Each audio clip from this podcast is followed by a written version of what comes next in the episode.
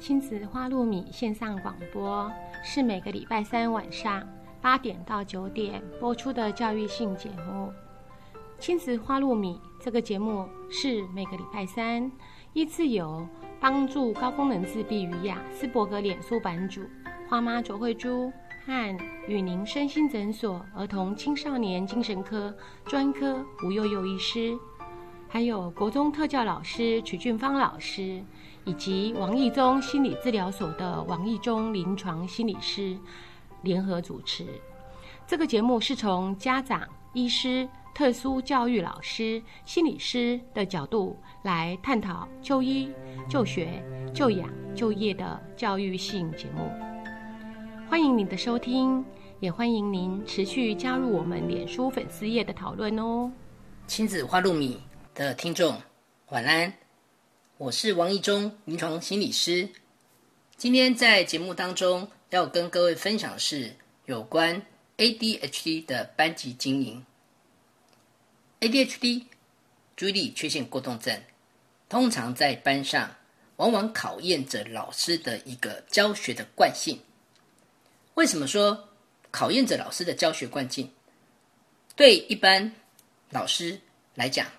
我们总是希望，当我今天要求全班的孩子，如果可以坐在位置上，这时候他们就应该好好的，就像托底公一样，一尊一尊一尊的，好好的正襟危坐的坐在位置上。可是，往往有些孩子在课堂上，他总是没有办法这么的好的，这么稳的坐在位置。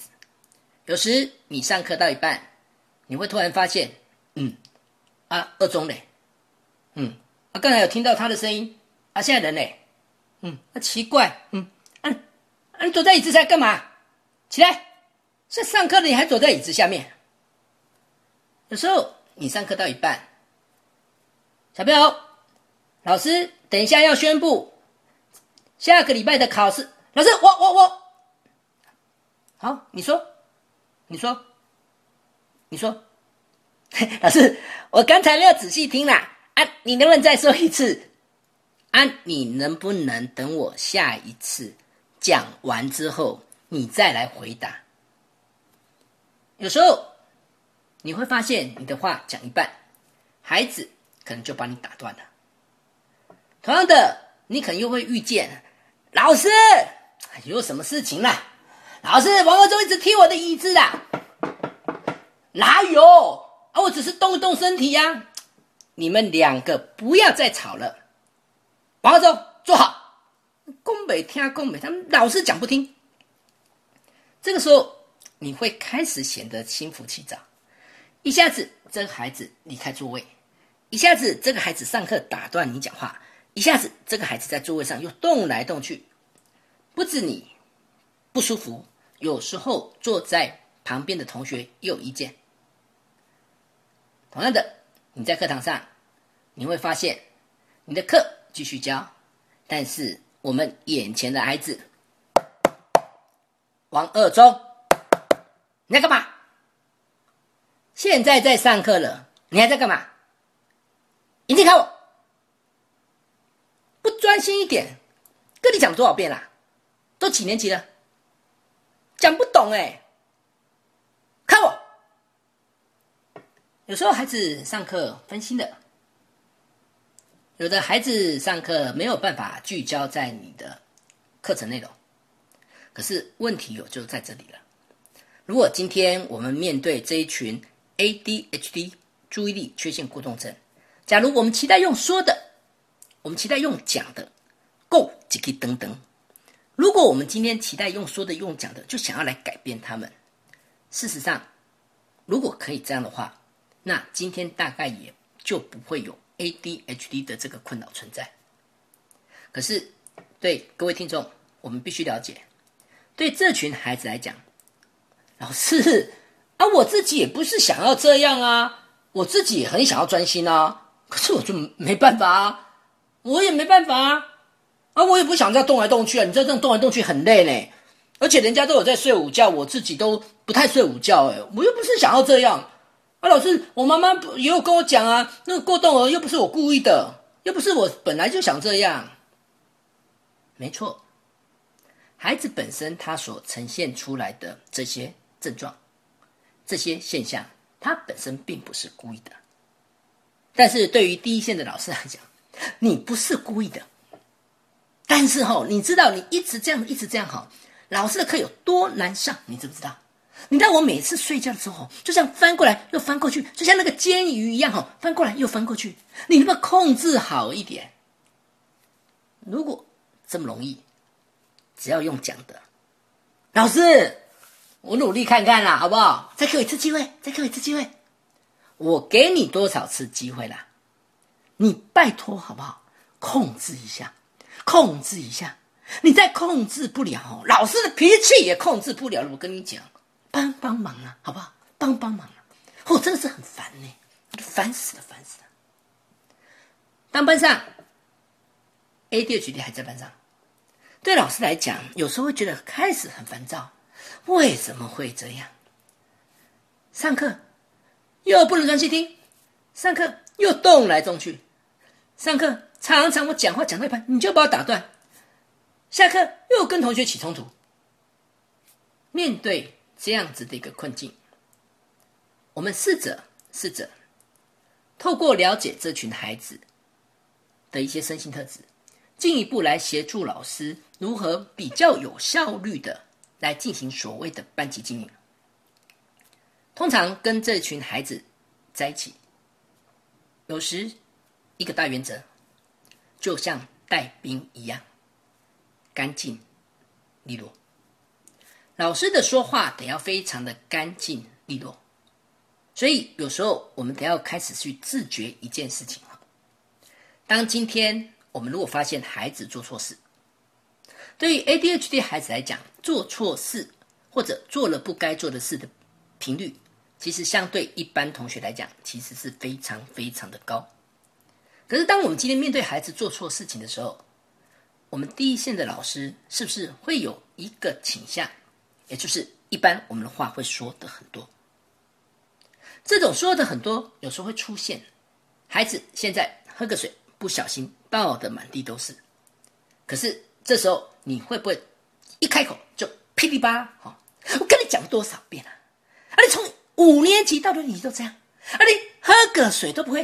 啊！你连这点都没样！啊！你是嘴破康出不来，哎！啊！你弄得这满地都是的，啊！人家那老师打不到，哎，打不到会滑倒嘞，哎，滑倒这个酒店要安胎，你知不知道？啊！你知道很多女生安胎哦，她得要花好多时间呢，啊！这当花很多时间的时候，啊，我们又要再找代课老师，啊！你也知道现在代课老师哦，代课老师哦，薪水不高哦，啊，待遇不好哦，啊，六年级下学期哈，啊，我们要做哪边来找代课老师来？啊！你是讲每天讲每天哈，那是怎么讲都怎么听哈。我打电话跟你爸爸讲，我打电话跟你爸爸讲。啊，你以后这样好怎么去上国中？当我们面对眼前这个孩子，各位不要忘了，第一个，这个孩子的注意力本身不好，所以当你的话讲了这么多的时候，事实上孩子他很难去抓住你所要讲的话，也就是说，这些孩子抓不到重点，更何况你的讲话也没有重点。事实上，面对这样一个现象，老师只要很单纯的两个字“擦干”，只要很单纯的两个字“擦干”，事实上就可以去克服眼前的这个现象。我们试着先从孩子上课分心这件事情，我们先来看老师面对孩子上课的分心，第一线的老师，你可以试着怎么来做？首先。第一件事情是所谓的桌面的净空。通常我们会去问一件事情：在班上，老师的干湿分离是不是很清楚？当然，你一开始听到干湿分离，你可能觉得嗯，阿列功下，什么叫干湿分离？哈，干湿分离指的是对有些老师课堂上孩子不能把瓶瓶罐罐摆在桌面上，要喝水可以，下课。你再到旁边把你的水拿来喝。桌面上尽可能维持非常非常的单纯，把这节课要用的书、要用的笔、要用的橡皮擦，甚至于有时候多余的铅笔盒，有时候都不摆上来。不然你常常会发现哈，有的孩子在桌面上，你几乎很难想象。这种很难想象是什么？包括可能早餐的美而美的奶茶喝到一半，可能包括刚擤完鼻涕哈，嗯，的卫生纸，可能桌面上还摆着五月花卫生纸半包。当然，这里你可能会发现，诶，几支断掉的笔芯，也可能发现甚至于几张游戏王卡。当然，在这种情况下，你会发现。该拿出来的书，孩子可能就没有拿出来。这个时候，这个时候，或许我们在课堂上，在上课之前，如果你面对孩子这么凌乱的桌面，也许你可以试着把他眼前的东西，请你准备一个比较漂亮的袋子，漂亮的袋子，请千万不要拿垃圾袋，因为毕竟对孩子来讲，这些可是他心爱的宝物。当你把漂亮的袋子拿出来。接着，你再一个一个把东西拿起来，问孩子：“这个上课会不会用到？”也就当我今天把游戏王卡拿出来的时候，二中这个上课会不会用？当他如果回答不会，你就把这个游戏卡放在你的袋子里面。同样的，今天你把这个喝了半杯的美俄美奶茶，你把它拿起来，那这个上课会不会用到？如果不会，你也是把它放在这个袋子，也就在这个时候，把不需要用到的东西一个一个一个，我们把它放回到这个袋子。这个你也可以说是孩子的包宝袋、百宝袋。这个百宝袋什么时候还他？当然，尽可能是在放学前。你千万不要在下课，二周这个再拿回去，记得收起来哦。卖牙给他，什么叫做卖牙给？哈？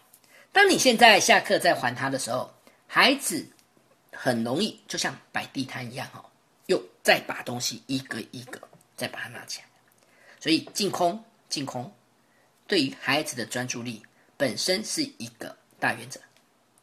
当然，有时候你会遇到一件事情哈，啊老师啊我胸口吹单呢，啊不能白水啊我上课口渴啊我也吹单。如果孩子真的这样子问你哈或许你可以很清楚告诉他：“啊啊，拜托的吼，啊上课是你的上，也是我的上，啊你讲话嘛是我的讲哦，啊要啉茶吼，嘛是应该是我啉茶，啊那是变你的啉茶吼。也就是说，喝水的人其实应该也是老师，也还不至于是这个孩子。所以，与其你面对孩子这么凌乱的桌面，你去想，哎，我要不要给他第二张、第三张桌子？哈，说真的，还是原来的一张。”那当然，在这中间会有一个你的疑问，哎，那假如吼他上课手上边玩吼那个扭蛋吼啊，边上课手上边玩扭蛋，哎，可是他有在注意听我讲哎，而且吼我每次问他吼，他如果边上课边玩扭蛋吼啊，我每次问他吼啊，他都可以回答我嘞，看起来有啦，看起来还是有比平常吼比较专心一点吼啊，请问吼啊，这个时候吼。我到底该不该给他玩扭蛋呢？假如你发现这个孩子，他如果今天需要一个小小的一个动作，比如说这里提到的扭蛋，假如这个扭蛋它并不会去影响到别的同学，或许这时候我们是可以宽容一点，毕竟对孩子本身来讲，任何任何可以维持他专注力。的一个部分，这个都是一个可以尝试的。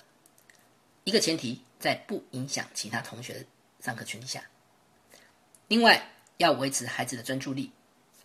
一个主动教学，有时候我很难去想象，当老师上课不动，当老师上课不动的时候，当你的脚不动，事实上这时候就很容易出现一个问题：你的脚不动，你的嘴就会动；你的脚不动，孩子。就会动，所以在这种情形，走动教学的一个好处是，当我走进孩子的时候，当我一步一步往孩子旁边走过来的时候，事实上，孩子的专注力在这个时候会比较容易再回到你身上来。那请你记得一件事情：走向他，其实你可以看着他，你可以一句话都不说。如果你发现他还是真的没发现你过来。顶多你稍微轻轻的去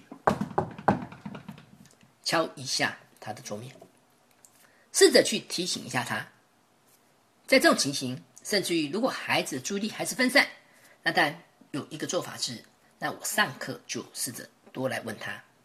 我上课就试着让孩子有上台表现或发表意见的一个机会。那但这边请记得一件事情，毕竟我希望把他叫出来，但是请记得不要只有点他。当你在课堂上只有一直点这个孩子上来的时候，事实上对于孩子来讲，他本身也会觉得不舒服。老师，啊，你是不是在找麻烦呐？啊，你干嘛每次都叫我？啊，为什么别人都不用？嚯，很烦呢！啊，卡住声呢！我走来走去，走来走去。啊，别人为什么都不用？哦，我每天都好像都当值日生。同样的哈，同学也会有意见啊。那个二中一定又不专心呐，不然老师怎么每次都叫他？在这种情况下，如果我们真的想要多问他，事实上可以的话，当然也包括尽可能去问一些别的小朋友。也就是说，今天我可能请你上台。有时候这个就像点名一样，来二中、五中、八中，来到前面来。当他上来了，做个数学题，做完了下去了。可是你发现他的注意力似乎又跑掉了。这个时候，你可以再做一个动作，来一中、二中、九中、七中，来到前面来。你可以再试着让他到前面来，再帮你发发联络簿。你也可以试着在这个过程中，除了点他，你也会点别人。也就是说，借由提问的部分，甚至于有时候问孩子他懂的内容。当孩子能够回答你：“哎，老师，我跟我说厉害，嘿嘿，你每次问我，我都会讲。”哎，嗯，厉害哦，厉害哦，perfect 呢，perfect 呢。当你今天，当你今天试着去肯定孩子。让他有一个表现的机会。事实上，当孩子在这个教室里面，他可以看到他自己的一个表现，通常他的参与也会相对的来提高。有时候，你如果还是想知道孩子本身，孩子本身他能不能试着专注在你的身上，这个时候你可以试着，你可以试着让。孩子再来重复回答你刚才讲的问题，也就说，你这时候不要只是问他，你知不知道？你记住了没？当你常常这样问孩子，孩子总是很草率的回答你，知道了啦，老师，我栽啦，我栽啦。可是如果你继续再问，说真的，孩子可能老师我又忘记了呢。所以在这里的话。当你适时的要求他重复你所说的话，再一次的让孩子从他的脑袋瓜的机库里面再提取这个答案的时候，多少你就可以试着再来确认你刚才所说的事情，孩子是不是有接收进来？同样的，试着让孩子知道专心是怎么一回事。也就有些时候我们在教室里面，我们可以去多注意。孩子在注意力上的一个好好的表现。说真的，小学四十分钟，国中四十五分钟，孩子的注意力再怎么散，他再怎么不专心，事实上还是会有一些零碎的时间，孩子可以维持一个适当的注意力。也就这时候，我们要特别去看，特别去注意的是什么？这些他表现出来的，与其我们去告诉他，二中，啊你。一节课四十分钟哈，啊，你三十分钟哈，啊，都在东摸摸西摸摸，啊，也没在看我哈，啊，你到底是什么原因呢？啊，你为什么每次都没有办法这么专心呢？到底什么原因？说说说，老师要帮你解决。当你问着孩子，你去要求他说说说，事实上对孩子来讲，你越叫我说。我反而越说，只是这个说是退缩的说，我反而不讲。毕竟孩子不喜欢你每次告诉他的都是我哪里又做不好，我哪里又做不对。或者我们可以稍微转个弯，哎，二总，老师发现你哦，刚才上课十分钟，哇，你真的眼睛都看着老师哦。哦，这个时候，能不能告诉我，啊，你是怎么做到的？因为我发现你刚才吼，哦，这十分钟真的很专心呢，真的很专心在听老师讲。啊，你到底是怎么做到的？这时候对孩子来讲，哎，你肯定到我有的，老师还不简单？啊，就把眼睛瞪大一点哦，啊，就把眼睛瞪大一点哦。我妈妈对我讲哦，眼睛瞪大，哦，瞪大，啊，就看着你哦，看着正前方，看着你哦，嘿，就可以专心啦。啊，屁股吼，屁股吼，就一点吼，屁股就跟椅子坐满一点哈。哎，腰杆打直哦，哎，腰杆打直啊，就像那个哇，就像那个大将军一样哦。哎，我妈妈说这样就可以专心哦。当你试着去看到他有的，其实孩子会非常乐意的来告诉你怎么做。其实他可以来专心。好，接下来一个问题来了，在班级经营里面，老师会面对一个困难啊，这个孩子哦，总是坐不住哦，啊，我的教室座位哦，到底应该要怎么样把它安排下来？常常我们会提醒一件事。传统的教室里面，主要遇到的座位安排会有三种：一种是排排坐，一种像是板德一样，就是这样一桌一桌一桌一桌；另外一种就像一个 U 字形、摸字形的。这样三种的座位安排，其实对于自我控制力比较差的 ADH 的孩子来讲，最不适合的其实是所谓的板凳。也就是因为课程的关系，需要进行分组的一个部分。当我现在进行的是一个板凳，我现在坐在我的位置上，可是在我眼前的视觉其实是非常的散，非常的乱。我可以看到前面那个人，我可以看到后面那个人，我可以转过去，我可以看到那个人的背，我可以看到那个人的脸。也就在这种情况分组的情况下，很容易造成自我控制力差的孩子，很容易一个走动。好，如果这样一个座位，假如你还是想要这安排，那这里的话就会建议老师一件事情：我如果采取分组的方式，我如果又希望这个孩子的注意力，甚至于他的活动量可以维持在一个适当的情况，那当然有一种考量就是，那我干脆把这一桌当成什么主桌，就像新郎新娘坐在这边，你就像证婚人一样站在那边，当你靠近孩子。事实上，他维持在座位上的时间，可能就会再比较长一点。同样的，同样的，当今天我们开始选择传统的排排坐，在这种情形，我们会开始去想：啊，这个孩子的旁边，哈，到底是应该排男生还是女生呢？ADHD 普遍男孩子居多，在这种情形下，他的前后左右一般会有个建议。能够安排女生，还是一个比较适当的一个方式。各位可能不要忘了一件事：女生对于特殊教育的贡献，她是不输那一颗白色圆圆的利他的。怎么说？当女生坐在 ADHD 的旁边的时候，她本身的一个稳定性，连带的也会使得 ADHD 相对一个稳定。只是在这里，多少我们也要稍微留意一下，毕竟女生还是有不同的款。也就是说，这时候我到底是要安排温柔婉约，到底是要安排干净利落，还是我要安排比较斩量、比较啰嗦的？这里或许无意义，斩量啰嗦那就先排除掉。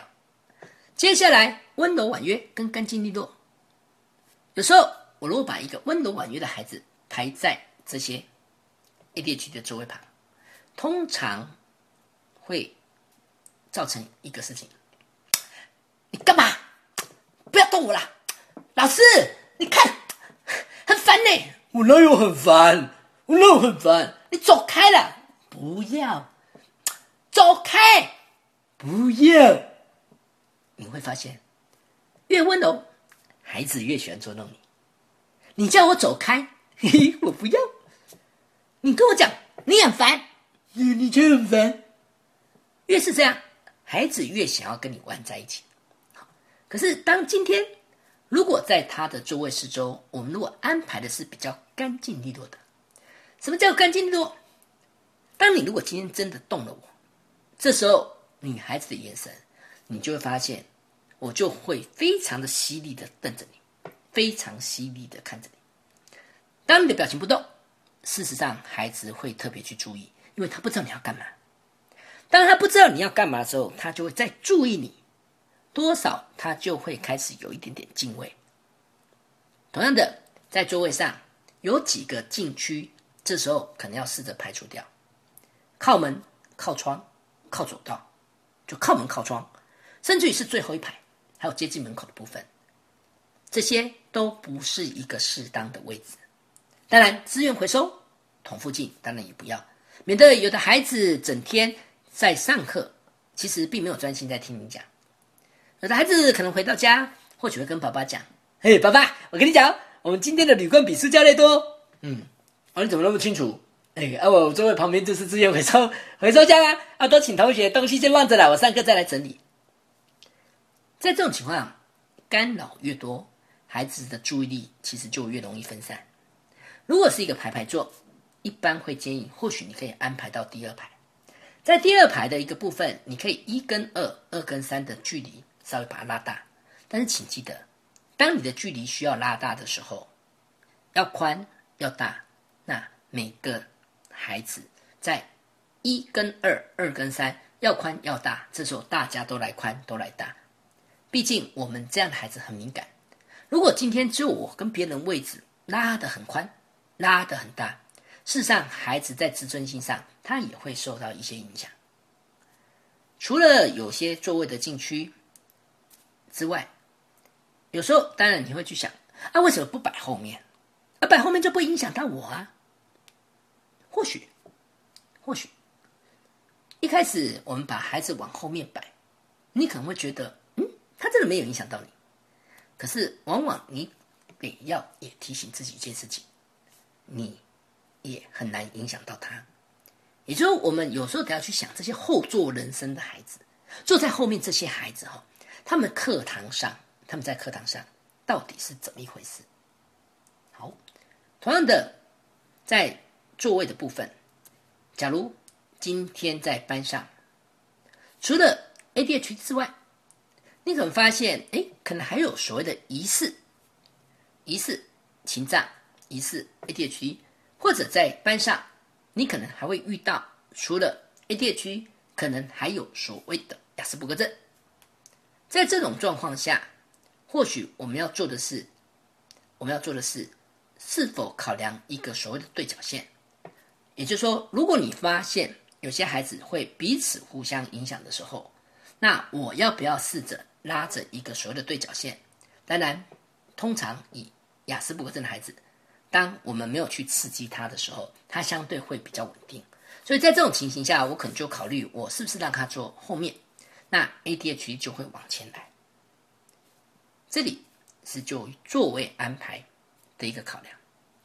同样的，现在老师常常会有个困扰：小朋友上课了，安静，钟声响了，安静，有没有听到？安静了，坐下来。课本拿出来，快！哎，你在干嘛？安静，坐好。上课了，上课了，课本拿出来。嗯，啊，王二忠呢？嗯，什么上课还不进来啊？快点，快点！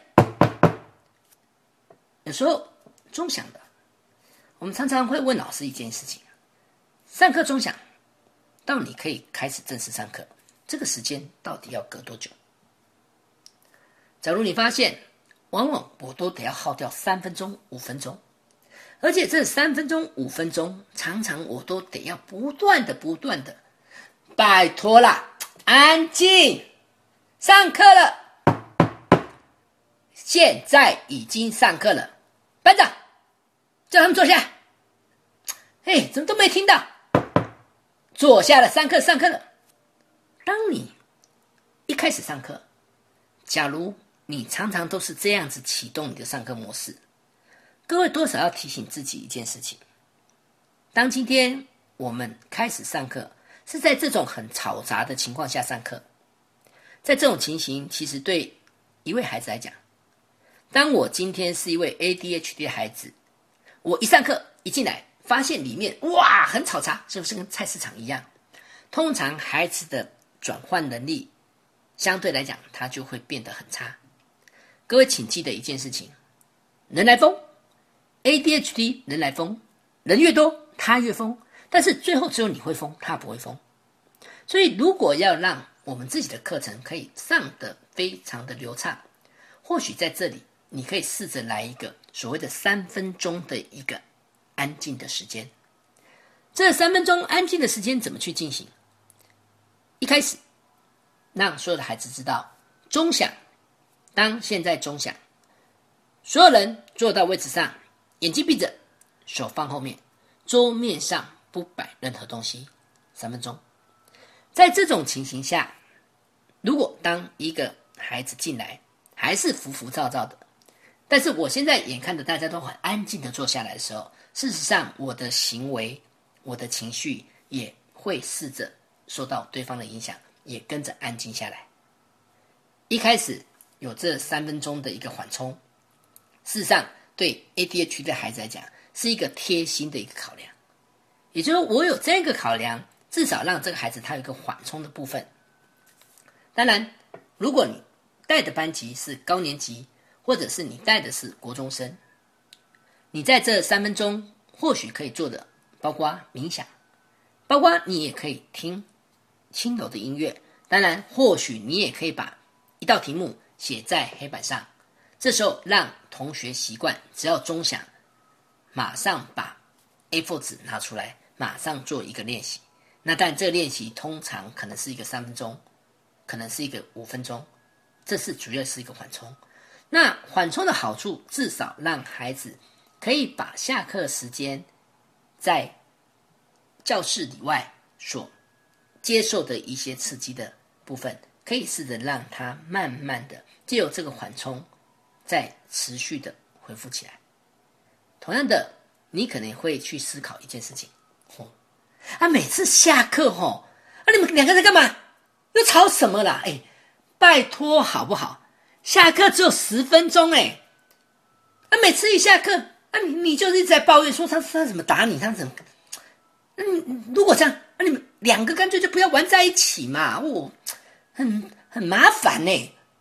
我老师都不用休息哦。有的老师很懊恼，这个懊恼在哪里？通常啊，午休时时间就没有了。那每次在下课吼，每次下课，那这个二中吼，常常就跟人家起冲突。刚才一下课哦，两个在走廊上就打了起来，啊，我都要花时间吼哦，哦，每次哦，你干嘛这样？哦，你干嘛这样？我每次都要花时间哦，啊，去做处理。如果你预期孩子的控制力，他似乎常常在下课就会容易出现这种状况，在这边或许给你一个建议，就如同比照演唱会一样，摇滚区的先走。就如同比照演唱会一样，哈，摇滚区的先走。什么叫摇滚区先走？哈，现在钟响了，好，当一个钟响了，这时候，好，小朋友，现在准备下课，来，一三五排离开，二四离开，六离开。也就在这种情况下，在这种情况下。你可以试着分批，分批让一三五排着先走，接下来可能不到一分钟，来二四离开，再来六离开，在这个离开的部分有一个点，不见得 ADHD 的孩子都要是都要是好选择一个最后他才离开，也就我们这些孩子其实是这样，上课可能没有专心听，但是下课。钟响，他可能马上当老师下课，有时候可能就出去了。有时候上课可能没在听，但是突然间教室外面的热色车，热色车的声音在响。哎，老师有热色车的声音呢，你有没有听到？老师热色车的声音呢？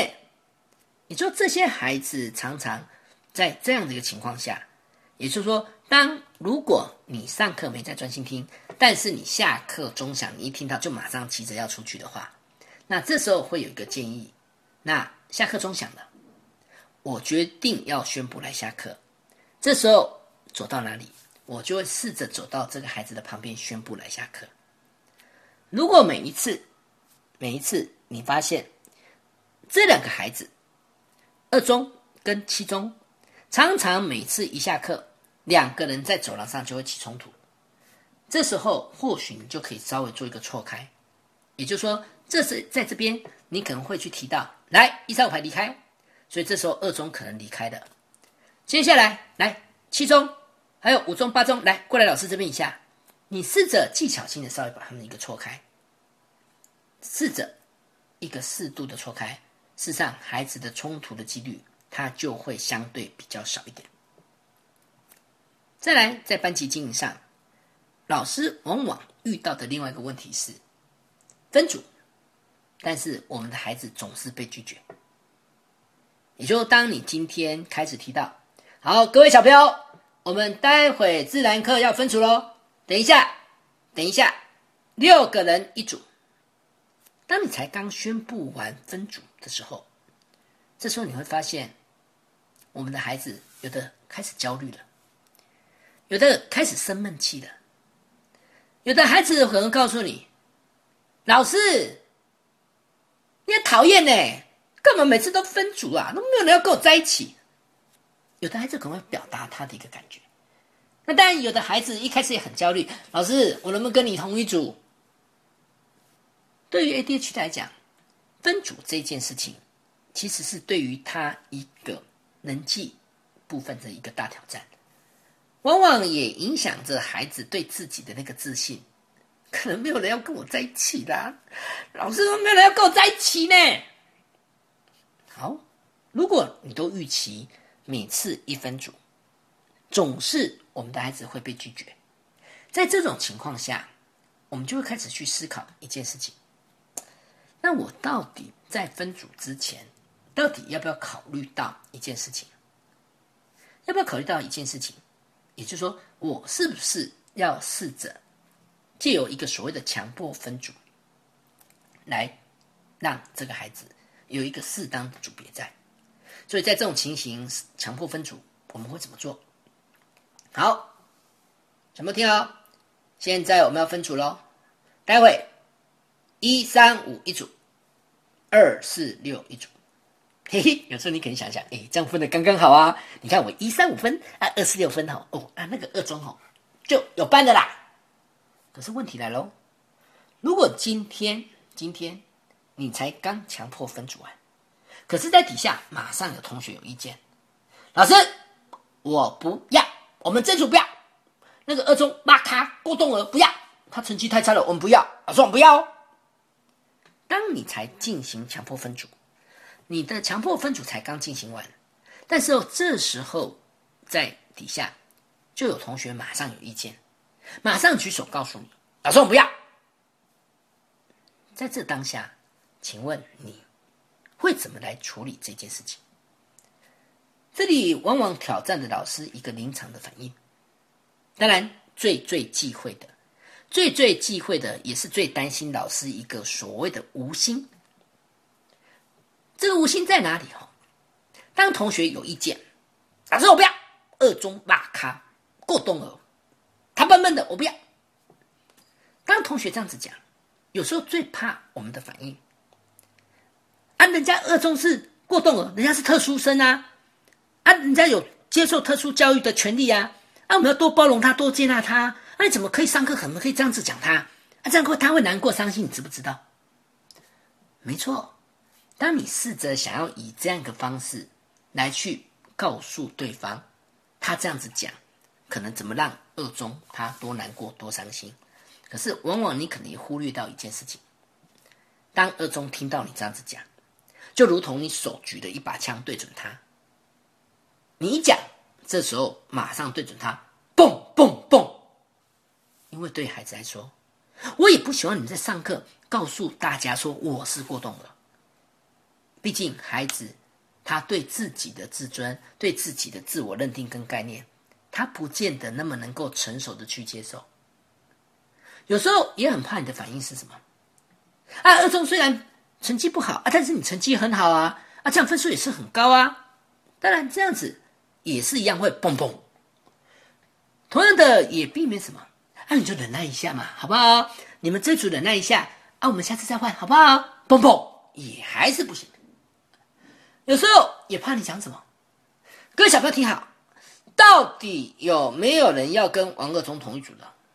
到底有没有人要跟他同一组的？蹦蹦蹦！为什么蹦蹦蹦？你越讲，孩子越尴尬。在这种情形，其实老师有时要做的是你的坚持。这个坚持考虑的是什么？当孩子如果跟你讲：“老师，我不要。”请你试着，请你试着，一样面向这个孩子。这时候，再把你刚才所交代的事情再讲一遍。一、三、五一组，二、四、六一组。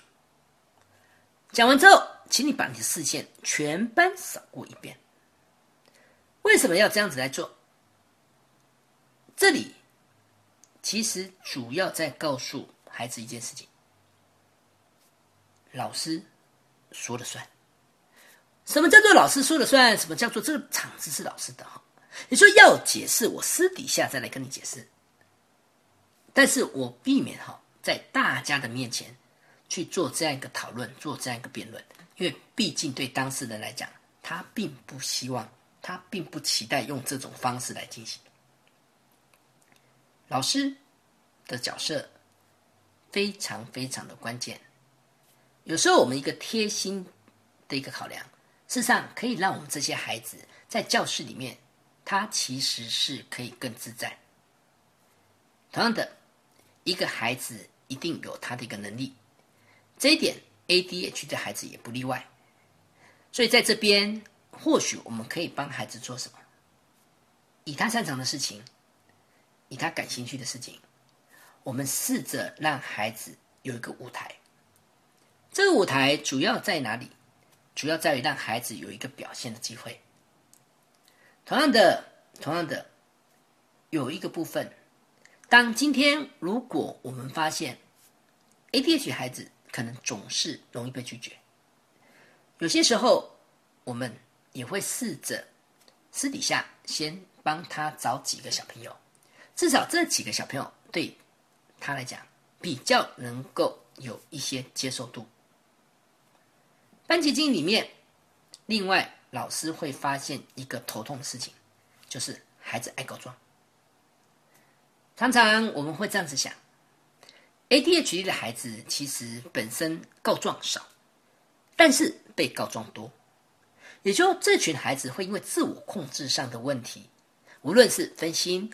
无论是他的冲动，无论是他的一个大的活动量，往往会造成孩子本身的一些行为被同学看见，让同学有意见。所以有时候老师的烦恼在哪里？当你上课到一半，老师，老师，二中，二中在看漫画书哦。老师，二中在看漫画书。当你上课到一半。同学告状了，二中，你在干嘛？马上来过来。好，今天孩子因为被告状，心不甘情不愿的把漫画书带到前面来。等孩子从台上台前再走下去，你气狂吗？我的狗，你给我试试看。当我被告状了，我接下来哦，也来找你的问题。老师，老师，我跟你讲哦，那个五中，五中他在画画，武中在画画，老师，武中在画画，你的上课又被打断了，告来又告去，永远告不完。尤其在课堂上，如果我们老师假如又习惯在黑板上开始记所谓的圈圈、叉叉、加分、减分。常常有时候老师会很头痛一件事情，武忠你几号？可能这时候你要开始再去记。等到你记到一半，老师你画错了啦，你画错了啦，武忠是三十四号啦，不是三十五号啦。这时候你可能又改来改去，有的孩子可能还是有意见。老师啊，为什么他上次讲话你都没有怎么样啊？为什么我只讲话你就把我记？同样的，有的孩子可能会告诉你：“老师，老师啊，寄这么多啊，寄这么多啊，到底有什么礼物啊？到底有什么奖品啊？啊，像那个被打叉叉的会怎么办啊？有时候你会发现一件事情，哦，啊，你们帮帮忙好不好？哎，你们拜托帮帮忙，帮帮忙，帮帮忙，可不可以帮帮忙啊？你们这样吵来吵去吼，啊，一直抱怨，一直告状，一直告状，一直抱怨吼，哦，到底课要不要上啊？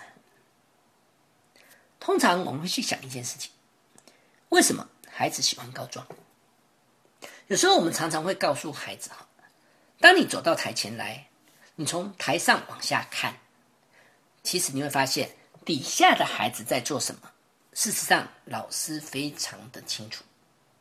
也就是因为我非常的清楚，所以接下来底下的孩子在做什么，我要处理不处理，我什么时候来处理，那这里最好都还是由我自己来决定。可是每次我上课到一半，那你总是就告诉我，老师。二中在挖鼻孔，而且很恶心，把手放在嘴巴里面。我哪有？我哪有装在嘴巴里面？我有擦过啊，我有擦在裤子上啊。哎呀，好恶心啊，还擦在裤子上！你们有完没完？安静！你有时候的头痛是，嚯啊，这个班到底在干嘛？也就是说，孩子一个爱告状，孩子一个爱告状，主要。有一件事情至少可以确认，是因为你会有反应。当孩子告状，老师会有反应，那但这个状就会继续再告下去。当我被告状了，接下来我也来告你的状。同样的，这个就像在教室里面，当我开始执行所谓的加分、减分，特别是所谓的减分的时候，那各位老师，你肯就要一个心理准备。当教室里面。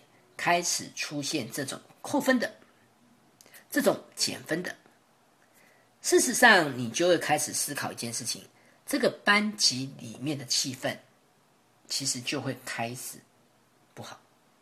也就是说，每个人这个时候都在找彼此的一个麻烦，每个人就开始去找彼此的麻烦。而且，当我没有办法去看见彼此的优点的时候，这个班级的气氛就会开始变得非常非常的差，所以在这当中，或许我们可以做一件事情。有时候我们会试着让这个班级里面的孩子来做一件事。好，各位小朋友听好，我们现在开始哈。老师刚好听哦，老师刚好说，你站到前面来，好来，四中，你先来前面看。你站在前面来往下看，你有没有看到大家同学都坐在底下？有没有？有没有看得很清楚？好，老师现在说一件事情哦，就像老师现在站在台上，所以各位同学在做什么，其实老师都可以看得很清楚。所以请记得一件事情，这个部分，请各位，请各位记得一件事情，因为老师看得很清楚，所以你们就不需要再来告诉我。谁谁谁在做什么？谁谁谁在做什么？如果你真的要看，有，我们现在在教室里面，我们就要开始来进行一件事情。每个人现在要开始记得哦，要开始去注意到别人表现好的部分。这个表现的好部分，如果你发现，诶，他上课很专心的看着黑板，你发现哦。他坐在位置上哦，就像那个大将军，就像那个托底公，就像那个弥勒佛一样坐在那边哦。如果你发现同学下课了，哎，彼此笑嘻嘻的；你发现同学上课了，彼此会有一些分享的部分，或者下课了，你发现有一些协助的部分，你可以把这些你看到好的，记得哦。你把你看到这个好的，你把具体的写下来。所以现在哦，老师会在教室的角落这边，我会摆着一个小箱子，旁边老师会摆一些 A4 纸，好，会摆一些 A4 纸。所以你如果觉得谁表现好，不管是他的表现，不管是他的一些特质，或者是你发现哇，他有很大的一个改变，那你把你看到的同学的名字写在这个纸上，很具体的哦，一怎样，二怎样，三怎样。当你写完了这些所谓的光点，好，这些所谓的亮点，所谓光点亮点，如果是我们同学他表现好的部分，你把这些写下来哦，你也把你的名字签下来哦。接下来再请你把这些投入到箱子里面。为什么老师要这么做？我们开始试着去看别人好的部分。哦，所以小朋友你听到哦，我们要开始去试着看到别人好的部分哦，不管谁。所以每个礼拜。也许每个礼拜我们就会来整理一下每个人的写的有多少。如果你写别人越多，或者别人写你越多，那这个部分老师就会来加分，就会来记点。所以在这种情况下，同样的孩子就开始，当我开始去寻找这个教室里面正向的部分，就像光点，就像亮点一样。事实上，我们也在进行一个。所谓的发现孩子一个例外之旅，什么叫例外之旅？就像我们前面提到，与其我去抱怨孩子四十分钟里面他有三十分钟或者三十五分钟眼睛不去注意到我，倒不如我就把他专心的那十分钟具体的把它讲出来。当一个孩子被说出来了，当一个孩子他的好的表现被注意到了。事实上，你就会发现，这时候孩子的行为其实就像滚雪球一样，就会越滚越大。也就是说，当我的教室里面开始进行这样一个寻找正向能量的一个小小的活动的时候，你会发现，爱告状的部分相对来讲就会减少了，爱告状的部分相对来讲就会降低了。所以，我们现在哈，试着再回过头来去看。当我班上，当我这个班上，当 ADHD 的孩子在我班上，我如果试着从一个部分开始来看，上课专心，我试着让他的桌面维持干净。上课要专心，我试着多走向到他旁边来，我试着多以我的。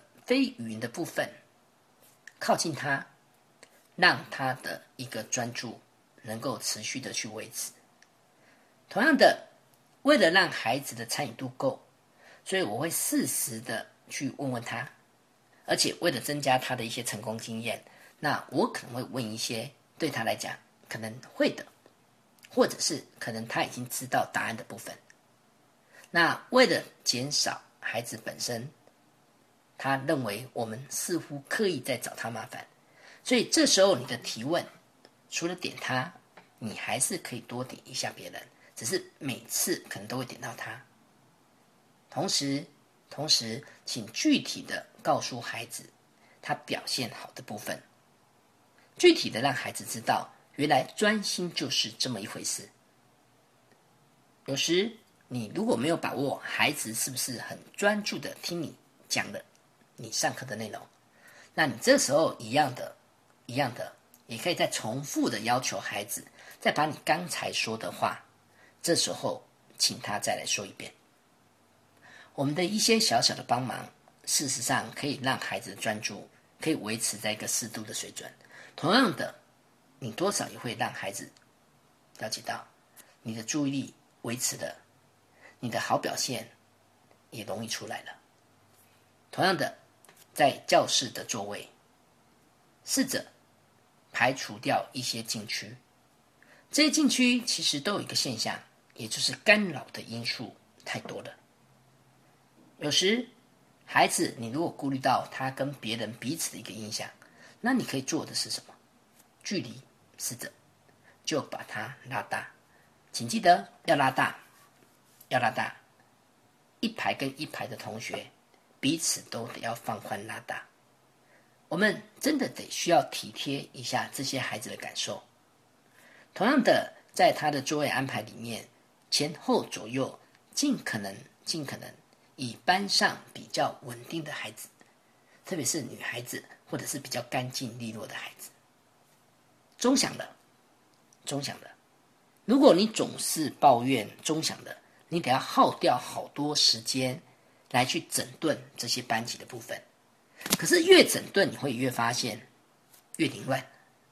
在这个时候，或许你可以试着以一个三分钟来做一个缓冲。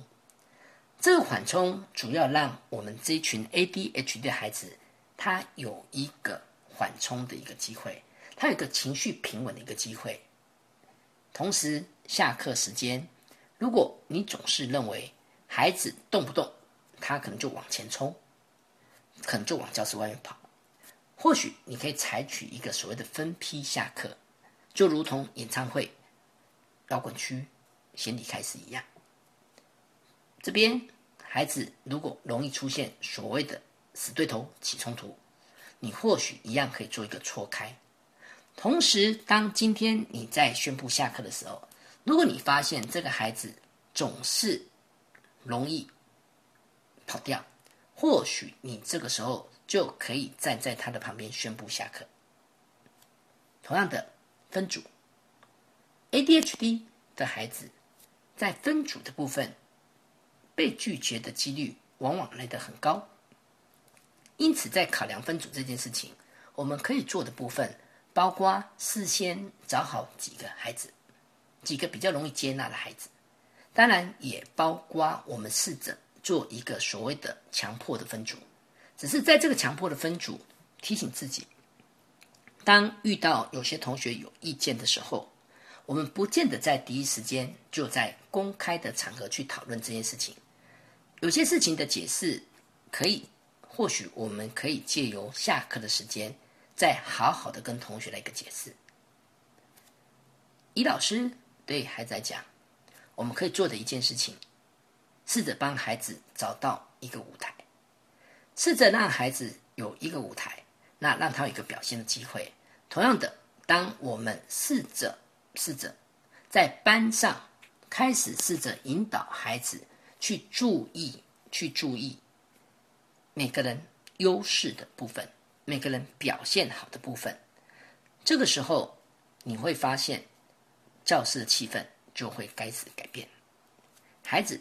需要被注意，孩子需要被注意、被肯定他有的部分。晚安。亲子花露米线上广播是每个礼拜三晚上八点到九点播出的教育性节目。